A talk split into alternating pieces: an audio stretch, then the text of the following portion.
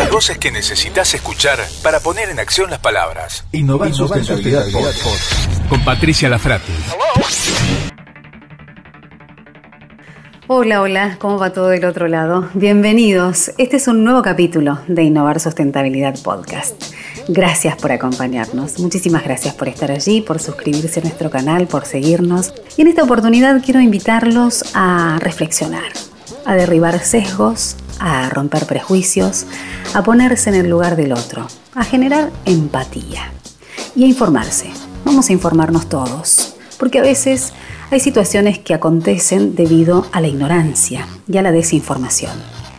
Como todos podemos ver, porque esto es de público conocimiento, no basta solamente en encender la televisión o en cliquear algún medio o algún portal web, todos sabemos que en radio, televisión, portales y en los principales periódicos del país hay mayoría de hombres.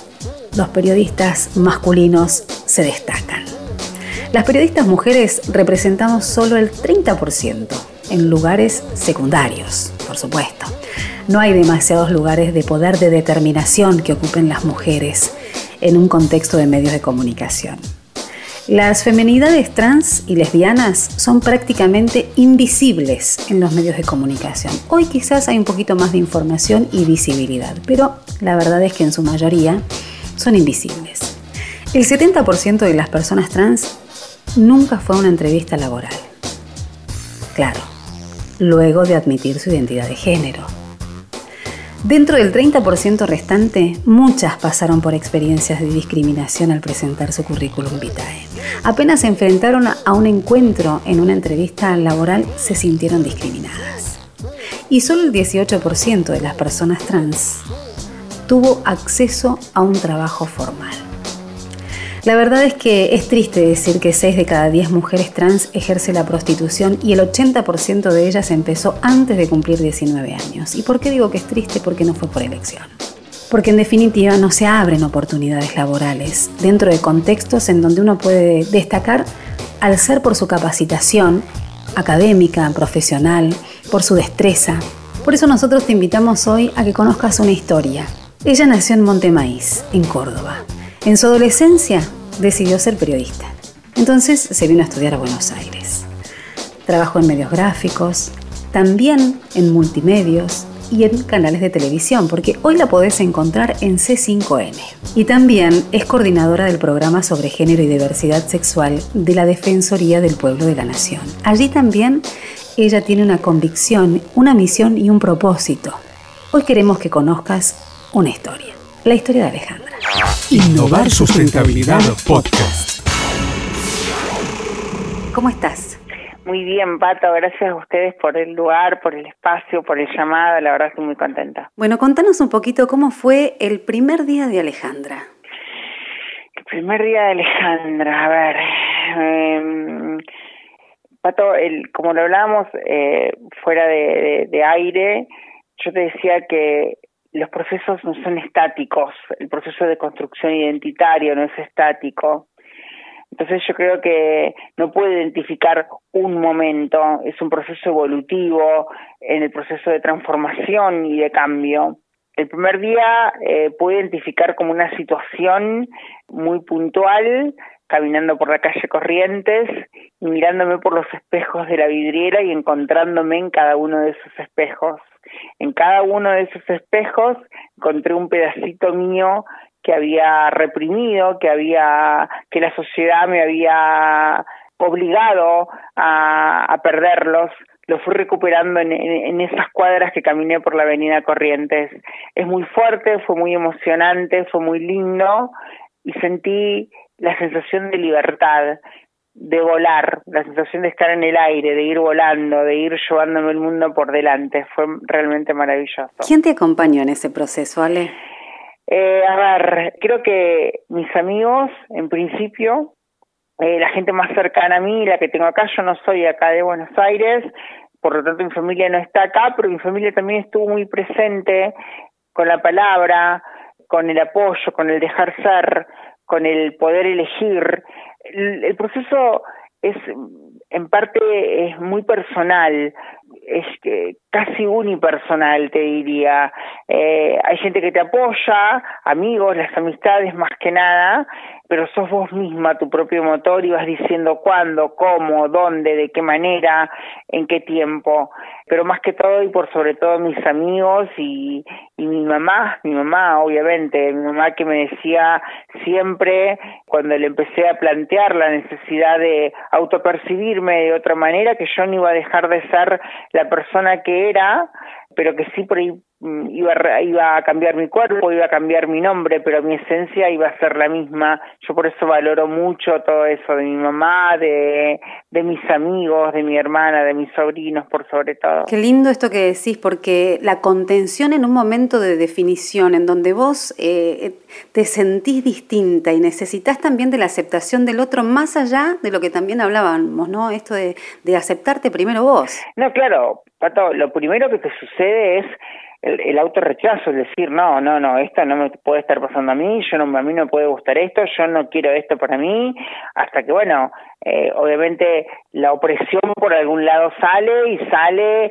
y sale con tu deseo y sale con, con toda tu energía, pero, pero primero pasas por yo, eh, al menos yo y las experiencias que tengo de amigas, compañeros, es de que eh, de, del autorrechazo, de, de, que es un proceso eh, muy personal, eh, de mucha introspección, de mucho análisis, de, mucho debate interno eh, en silencio, en la almohada, por las noches, hasta que, bueno, vas transitando todo ese proceso que yo te decía eh, y un día apareces sola caminando en la calle y te encontrás con espejitos que te van mostrando pedazos tuyos que vas encontrando en el camino. ¿Y qué te pasó ese día que te digo en este proceso, ¿no? Que vos decís que uh-huh. de aceptación y de reconocimiento y de libertad, porque también hablas mucho de libertad.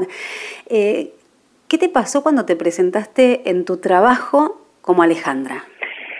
Eh, a ver, eh,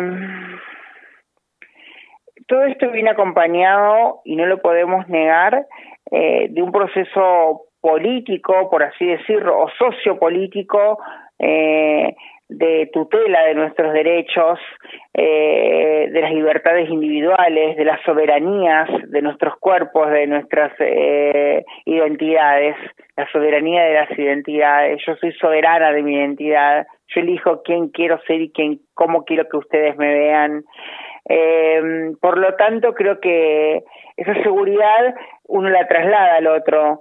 Eh, yo siempre fui muy bien aceptada en mi trabajo, en mis dos trabajos que tengo, en estos dos, eh, y creo que eh, por ahí antes a lo mejor no lo era porque yo no me aceptaba, no sé si me explico lo que te quiero decir, y cargo con conmigo con esto, o sea, digo, empieza desde uno, eh, yo no voy nunca al lado de la victimización ni, ni, ni, ni, es mi bandera la victimización, todo lo contrario. Creo que los procesos comienzan, los procesos revolucionarios comienzan por uno y bueno, y avasallan al resto y se lo llevan por delante y el otro te acepta o no te acepta, pero te respeta y así se dio, al menos en mi caso. Uh -huh. ¿Y sentís que hay una transformación también dentro de este espacio, eh, sobre todo porque vos trabajás en un medio de comunicación y sabemos lo que eso significa? Son, son empresas muy machistas que hasta inclusive eh, provocan cierto bullying los compañeros de trabajo a la hora de hablar de tal o cual cosa relacionada a la temática. Eh, ¿Vos encontraste un lugar de empoderamiento también? Yo creo que, como te contaba hace un ratito, eh, es políticamente correcto no hacerlo. Por lo tanto, yo no lo noto, no lo percibo.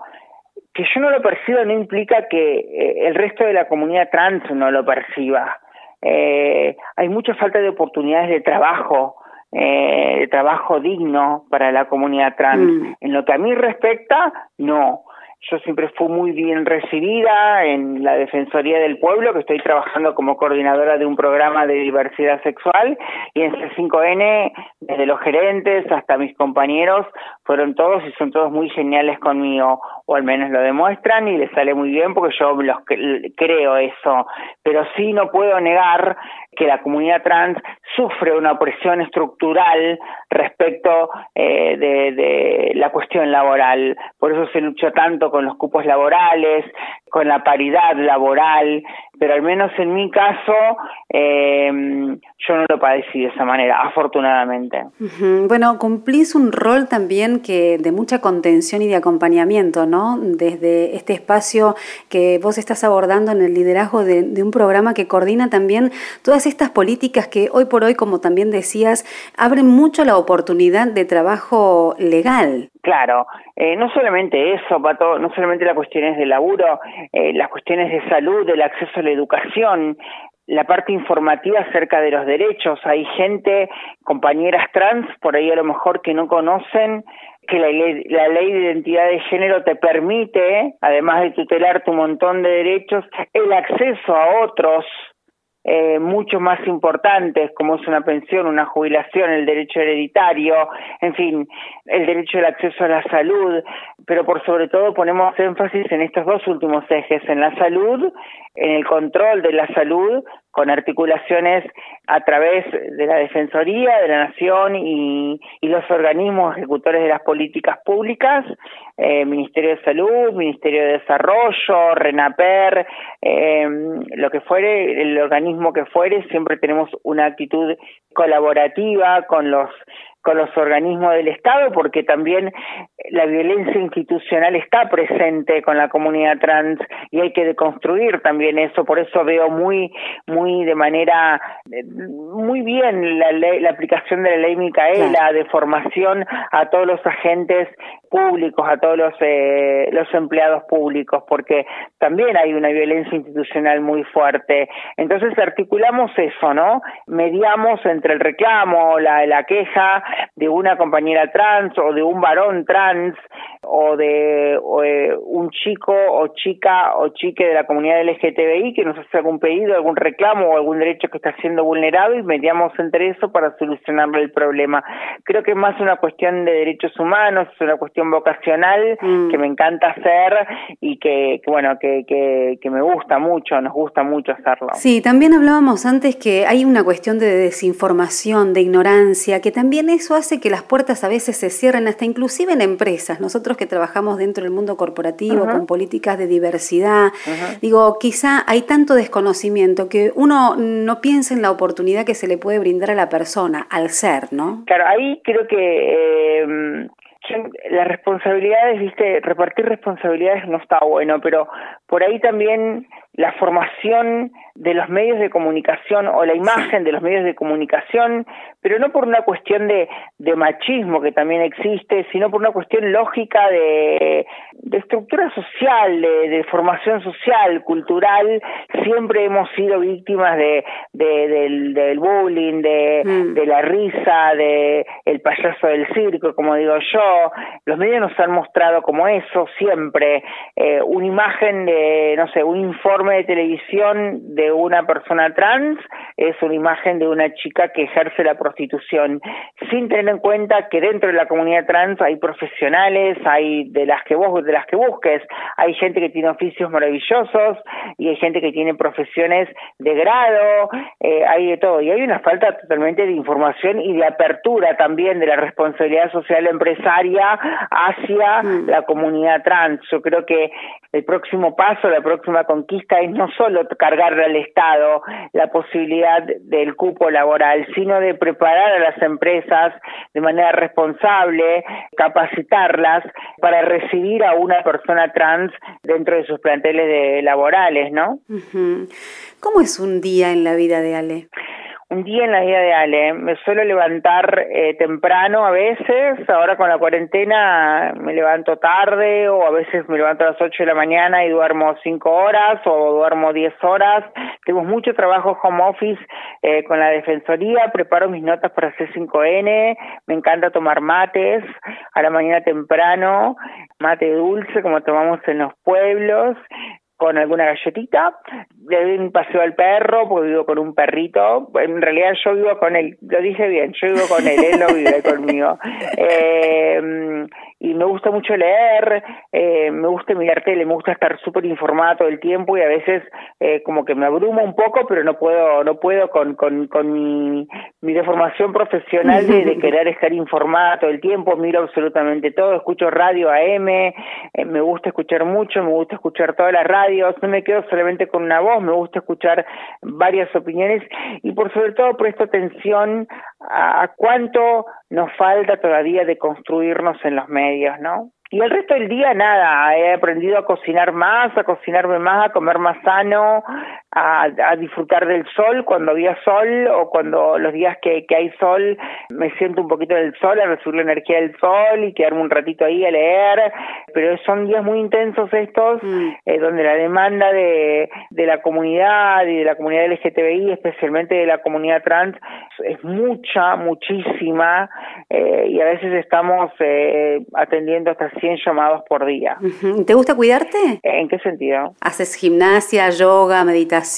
Eh, Vos sabés que no, Pato. no, no, soy chancleta. Soy, soy eh, yo lo digo siempre con otras palabras, pero no a decirlo con, la, con esa palabra. Eh, soy re tranquila, me encanta estar, eh, no me gusta, a ver, si, me, si alguien me dice vamos a caminar o vamos a correr, yo no fumo, no tomo alcohol, mm. en las comidas me cuido de no comer eh, o, no, o no como cosas eh, grasas, o con aceite, mm. con muchos aceites, pero bueno, eh, no, no me gusta hacer deportes o de motu propio, o sea, yo no me motivo a hacer deportes sola, por ejemplo, pero me, encanta, me encanta hacerlo, si alguien me dice, Ale, te puedo buscar todos los días a las nueve de la mañana, yo todos los días a las nueve de la mañana ya estar preparada para salir a caminar, a correr o a vuelta en bicis, o, a correr, lo que fuere, pero, pero me cuesta mucho arrancar sola. Bueno, ahora hay que quedarse en casa, pero todos los días te voy a mandar una meditación para que hagas, porque eso también es una actividad que uno puede... Es que me lo ha recomendado mucho mi psicóloga, porque yo estoy siempre así como muy arriba, con el laburo, con esto, con otro, con la carga emocional que te genera el querer solucionar y a veces no poder, o que te cueste solucionarlo el problema del otro, te deja inevitablemente una carga emocional muy fuerte. Eh, mi psicólogo me ha recomendado mucho hacer yoga, meditación, y la verdad que no he incursionado, pero ya voy a incursionar, no te preocupes. Si me mandas unos tips, genial, lo voy a hacer. Te los voy a mandar, tal cual. Para terminar, Ale, ¿volviste al pueblo? Amo mi pueblo, Monte Maíz, lo amo, me encanta. En la provincia de Córdoba, en el sudeste, un pueblito de nueve, un pueblo de nueve mil habitantes, casi ciudad. Vuelvo siempre. Bueno, ahora extraño mucho a mi mamá, quiero verla, abrazarla.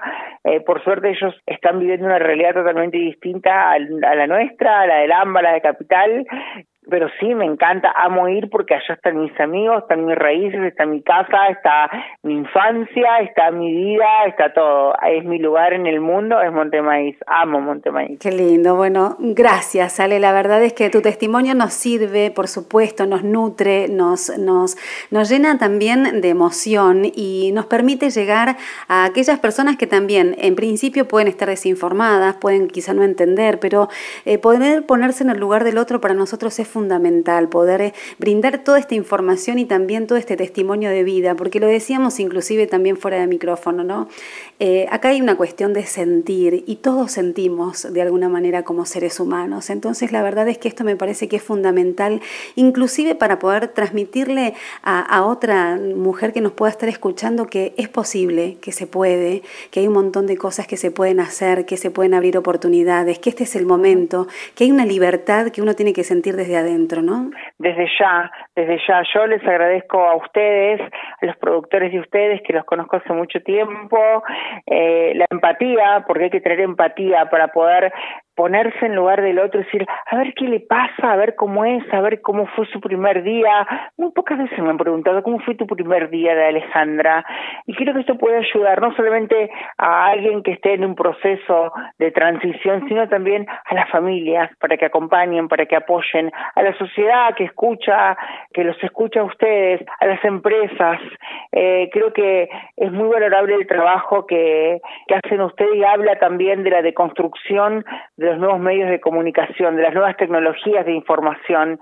Yo lo felicito mucho, muchísimo, eh, no por darme la posibilidad a mí, porque detrás mío hay una comunidad que espera, que reclama, que fue oprimida y que pide ayuda eh, y que a veces, la mayoría de los casos, e históricamente fue invisibilizada. Te agradezco enormemente, Patricia. Sos linda, te mando un beso muy grande. Estamos en contacto. Un besito, mi amor, besos para todos y muchas gracias. Gracias a vos, beso enorme. Hasta luego. Chao, chao. Innovar sustentabilidad. Este fue un podcast de MyPod.